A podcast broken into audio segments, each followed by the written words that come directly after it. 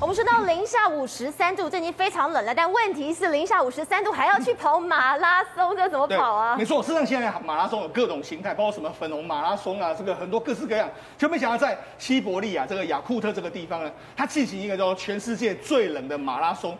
所以你知道跑到这个冰冰天雪地之下，你知道当时的温度是几度吗？几度？当时的温度是零下五十三度。那你看这个。跑的参与的人有六十六个人，他们六十六个人，你要你要知道，其其实我们平常在跑马拉松都穿的非常少，对不对？对。但这些选手你没办法穿的包成这个样子，因为是零下五十三度，这不是开玩笑。就是他们边跑边跑的过程里面，当然非常非常冷。但是当地民众呢也出来帮他们加油。你看沿路上还有非常民众帮他们加油。那跑到最后，你看，因为我们人体不是会蒸发这个有这个蒸汽吗？对。跑到最后，你看所有人是这样，你看。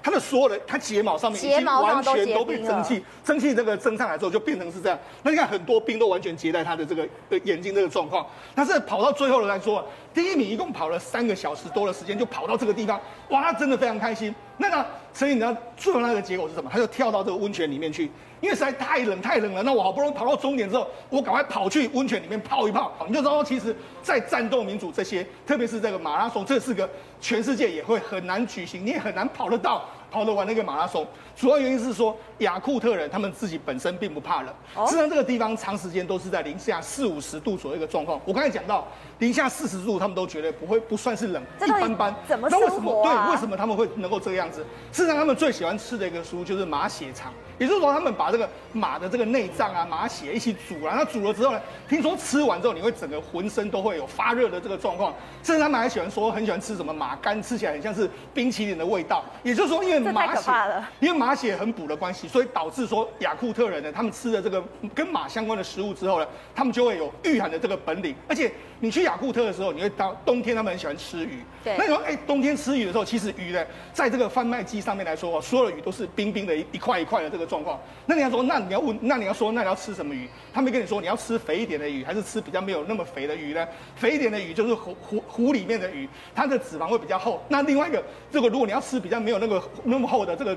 这个脂肪的鱼可以吃河里面的鱼，那那事实上这这个地方所有他们雅库特人的生活方式，绝对不是我们这些常年生活在亚热带的国家所能够想象的。那除了这个马拉松比赛之外，事实上最近呢中，如果你去中东的话，如果你看到说，哎，怎么连最近中东都出现一个大雪的这个局面？因为主要因为这个所谓的极地寒、极地涡旋呢，它从这个土耳其这个地方往南走。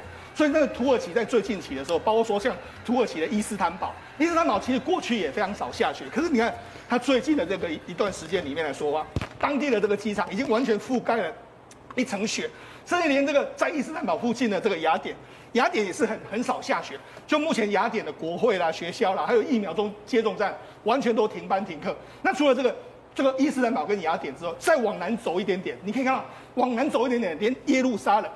耶路撒冷呢？耶路撒冷现在都目前看，这耶路撒冷的圆顶的这个清真寺，冰封清真寺。最近来说，哎、欸，他们都说上一次看到这个下雪已经是几年前的事情，就没想到这次还看到这个下雪的这个状况。